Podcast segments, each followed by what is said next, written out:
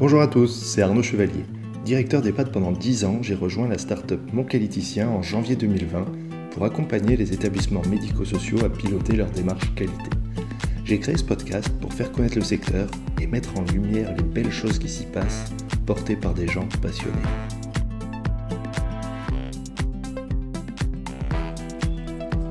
Aujourd'hui, c'est Vincent Guelibert, le directeur du groupement d'intérêt public gestionnaire du village Alzheimer landais, qui va nous présenter ce projet.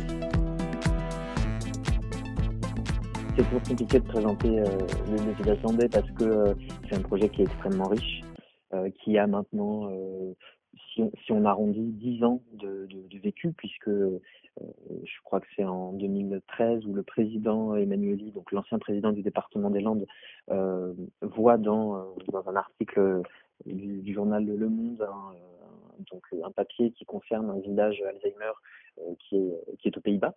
D'accord. Au ouais. qui est pas très loin d'Amsterdam.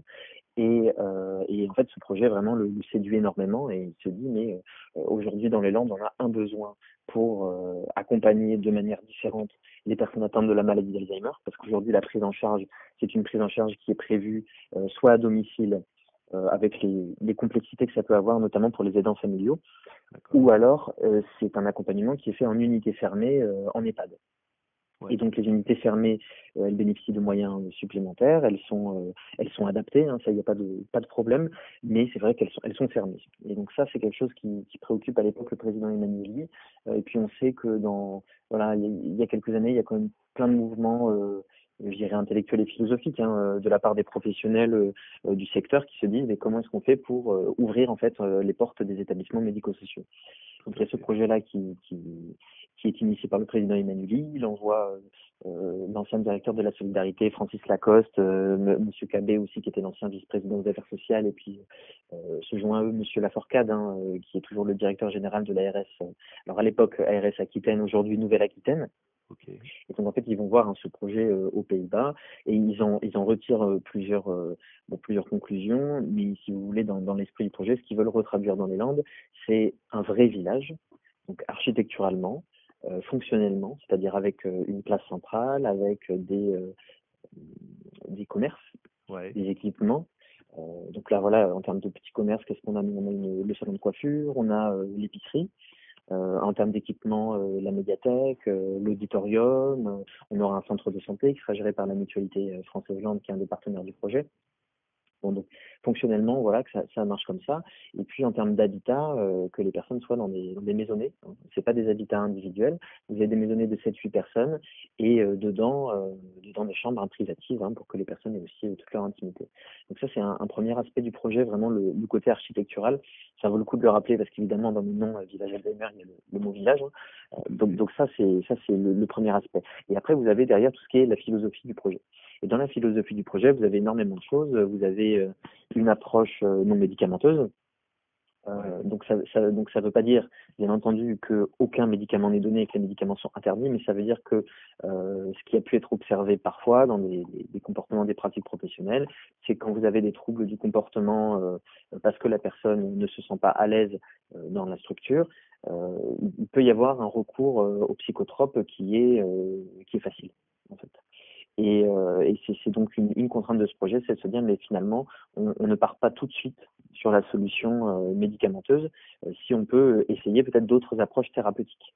D'accord. Ça, oui. Ouais, non, je comprends. Et du coup, parce que ça, c'est super intéressant. Et au niveau du, du village, parce que là, pour l'instant, vous n'avez pas le recul, mais qu'est-ce que vous avez mis en place justement pour éviter d'avoir recours à ces traitements?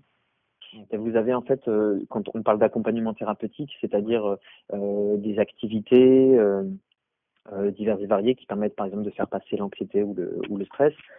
et puis après, l'idée c'est aussi, ça va plus être sur un mode préventif, c'est-à-dire que le modèle du village, le fait que ça rappelle un cadre sécurisant et apaisant pour les personnes, notamment sur le côté verdure et paysager, euh, le fait qu'il y a plus de personnel autour pour prendre soin, le fait qu'il y a une vie sociale qui se développe parce que les personnes sont 7-8 dans les maisonnées, qu'en plus de ça, vous avez des bénévoles qui vont être euh, présents, et qu'en plus de ça, vous aurez, euh, quand on aura un peu passé la crise sanitaire, le grand public qui sera présent sur site, ça permet, en fait, si vous voulez, de donner tout un contexte qui permet de ne pas avoir recours à des solutions médicamenteuses. En tout cas, ça c'est le, c'est le pari. Hein. Mais on va avoir, on, on, évoquait la recherche scientifique, on en parlera peut-être un peu plus en détail, mais la recherche scientifique aura notamment pour but de mesurer, euh, oui, c'est un projet de recherche autour. Et euh, alors les bénévoles et, et le grand public, c'est c'est vrai que c'est super intéressant pour en faire un, un vrai lieu de vie. Euh, sauf que c'est souvent difficile en fait d'impliquer des, des personnes extérieures. Comment vous comment vous comptez faire en fait? Comment vous allez amener les, les choses? Alors dans l'implication sur l'extérieur, la première chose en fait, c'est aussi on va se reposer sur les équipements qu'on a. Donc on va avoir une médiathèque qui sera ouverte euh, au public, aussi sur des horaires mixtes, euh, une brasserie, un Donc ça, ça devrait permettre de drainer une partie du, une partie de, des habitants. Euh, je pense aussi au centre de santé hein, qui permettra quand même à ce qu'il y ait pas mal de passages sur site. après, ça va se construire au fur et à mesure. moi, c'était une de mes inquiétudes, si vous voulez, que voilà, moi je me, je, me, je me pose, euh, je, je, quitte mes, si vous je quitte mes fonctions en me disant bon, moi si j'étais habitant voisin, est-ce que je viendrais spontanément euh, au village Alzheimer pour euh, passer un moment, visiter le parc, jouer à la pétanque sur le Blodrome Bon, moi personnellement, c'est pas certain. Donc, je, me dis, est-ce que, est-ce, que finalement, ça trouvera un écho dans la population d'Aquoise et, plus largement landaise en tout cas, pour l'instant, moi, je suis un peu revenu sur cette, euh, appréhension que j'avais, puisque quand on a organisé des visites grand public euh, à la fin du mois de novembre de l'année dernière, euh, on a eu énormément de succès. on a fait 20, je crois qu'en 5 jours, on avait 20, 20 places disponibles par créneau, une dizaine de créneaux, donc à peu près 200 personnes. En 4 ou 5 jours, euh, tout, tout, a été réservé. On avait vraiment pas une place de libre. Donc énorme succès pour visiter le site et beaucoup de personnes qui nous ont fait des retours extrêmement positifs en disant que eux seraient très intéressés pour venir euh, sur le site, euh, faire des activités du quotidien, hein, une balade, ou juste être présent. Ouais, et, et, et, donc ça, c'est très encourageant. Après, on espère aussi que la crise du Covid euh, ne, ne, provoque pas trop de, de, réticence de la part des personnes parce que on, on est aussi sur des, des, enfin, des personnes qui sont très bienveillantes vis-à-vis de cette expérimentation, que ce soit les bénévoles, que ce soit les professionnels ou que ce soit le grand public. Et donc, on espère que euh, ils auront envie de revenir euh, dès lors que euh, dès lors que la structure sera ouverte au grand public parce que euh, mais, parce que voilà j'espère en tout cas que ils n'auront pas peur de voilà de, de être facteur de risque pour les villageois euh, au, mois de septembre-octobre. La maîtrise du, du, risque qui est compliqué en fait, se dire à la fois faire venir les gens c'est top parce que vous réduisez euh, peut-être l'anxiété, vous produisez un, un, super cadre de vie, mais en même temps il y a ce, ce risque de contamination qui peut être euh, qui, qui, complique les choses quoi.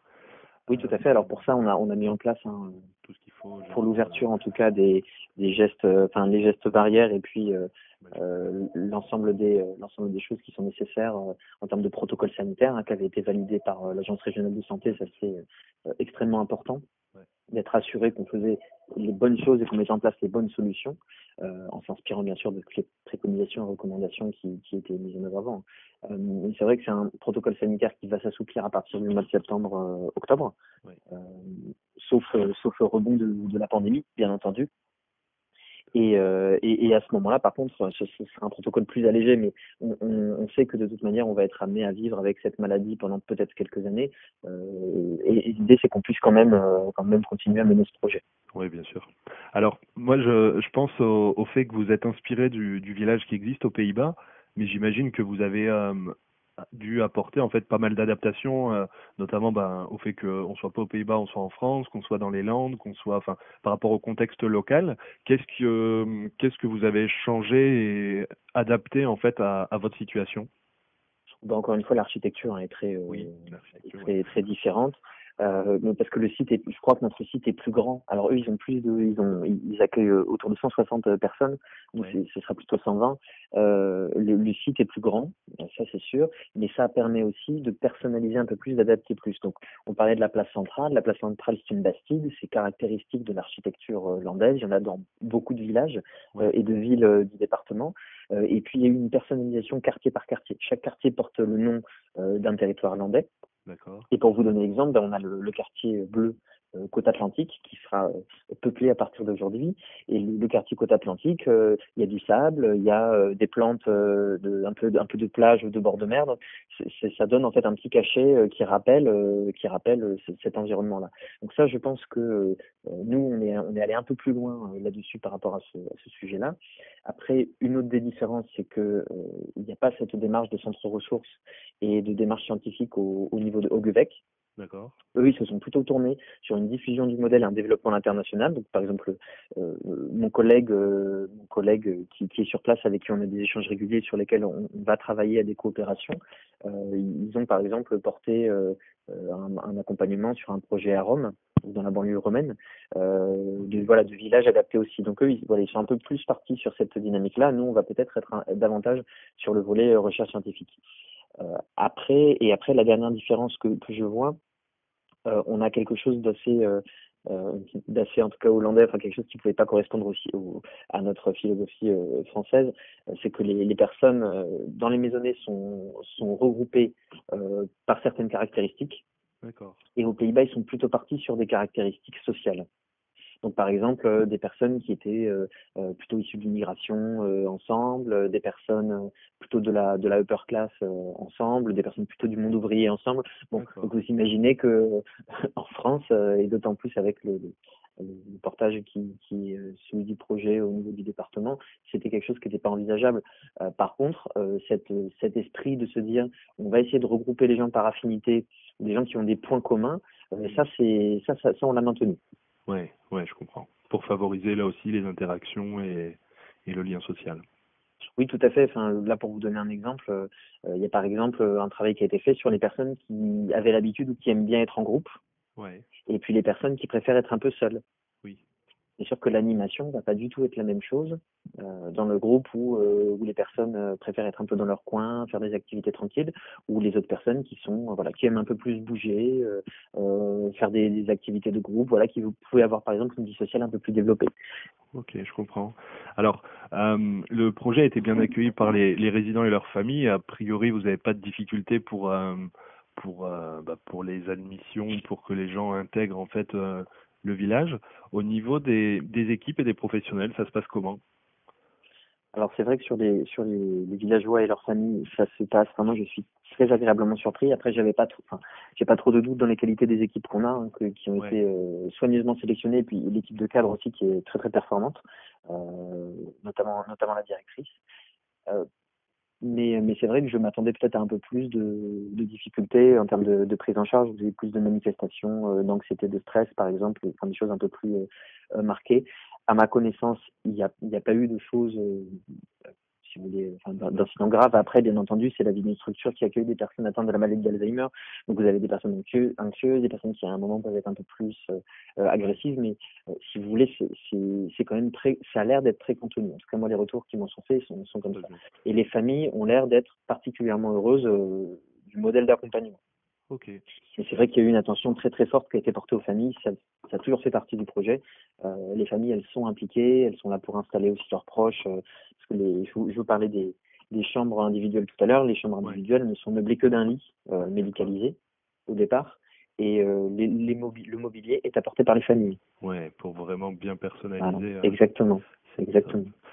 Et donc ça, les familles sont associées à ça elles viennent déposer les meubles, elles viennent euh, bon, alors, dans, dans, le, dans le, cadre des précautions sanitaires qu'on a aussi. Mais en tout cas, elles sont, euh, elles sont bien associées dessus. Excusez-moi. Et après, euh, sur, le, sur les professionnels, euh, mais c'est reçu un peu un peu inégalement parce que vous aviez des professionnels qui s'étaient déjà aussi très bien projetés dans le projet et mmh. qui sont d'ores et déjà opérationnels et puis on en a d'autres pour lesquels l'adaptation euh, est nécessairement plus compliquée parce que euh, ça bouscule en fait des, des méthodes de travail euh, qui sont qui sont très bien ancrées. On est sur des personnes qui étaient soit sur de l'établissement en EHPAD où c'est un peu plus compartimenté, où vous avez vous avez des plannings, par exemple les plannings d'organisation de douche, etc. Et, et, et, de repas. Et puis et puis là on est sur quelque chose de beaucoup plus spontané avec des sollicitations qui sont euh, euh, très nombreuses euh, de la part des personnes dans la maison. donc, donc ça, ça bouscule un peu les choses. Pour les personnes qui sont à domicile, vous avez aussi une organisation qui est différente parce que le, la prise en charge à domicile n'est pas la même que celle du village parce qu'on est vraiment à cheval sur, le, sur les deux modèles établissement-domicile.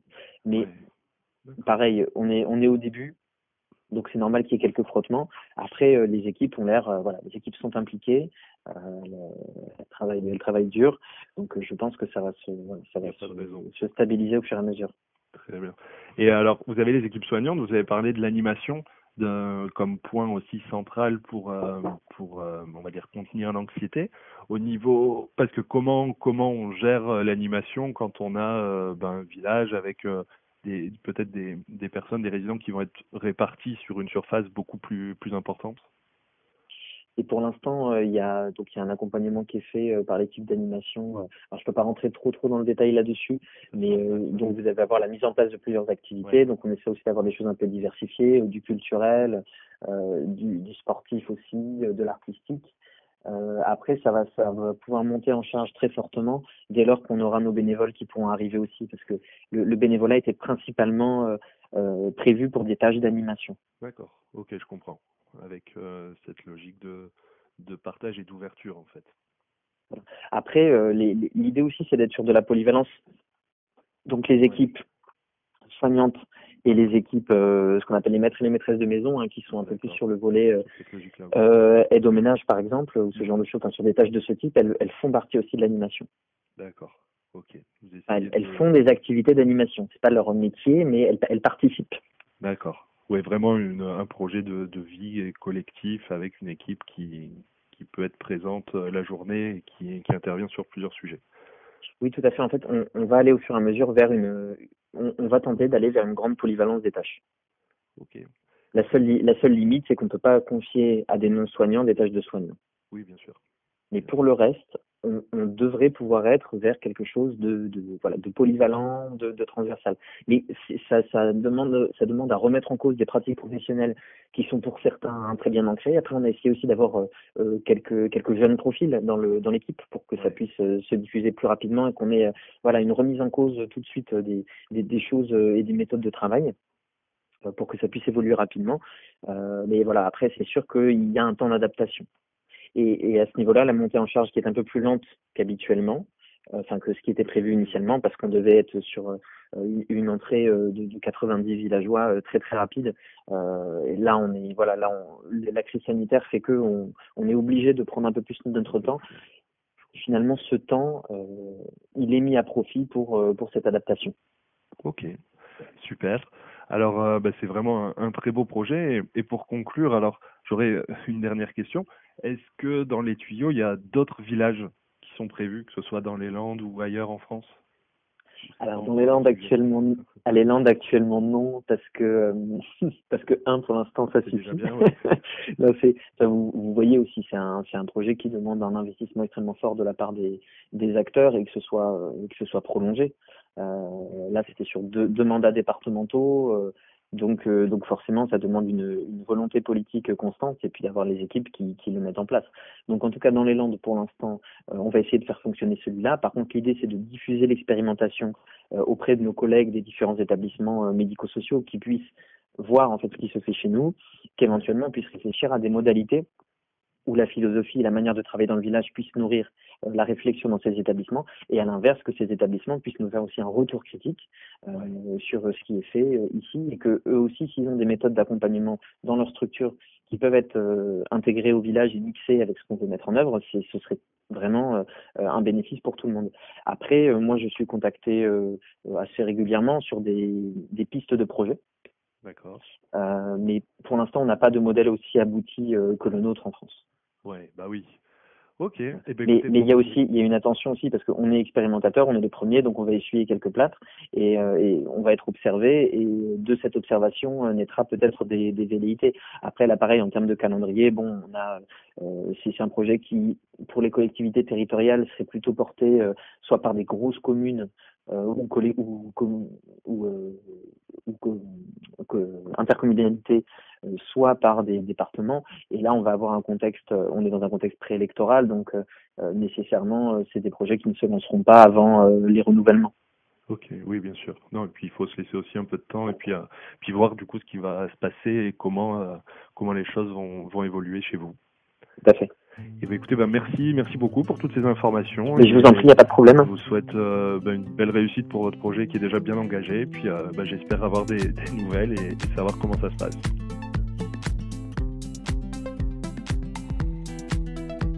J'espère que ce podcast vous a plu. N'hésitez pas à vous abonner et à bientôt sur le podcast des établissements médico-sociaux.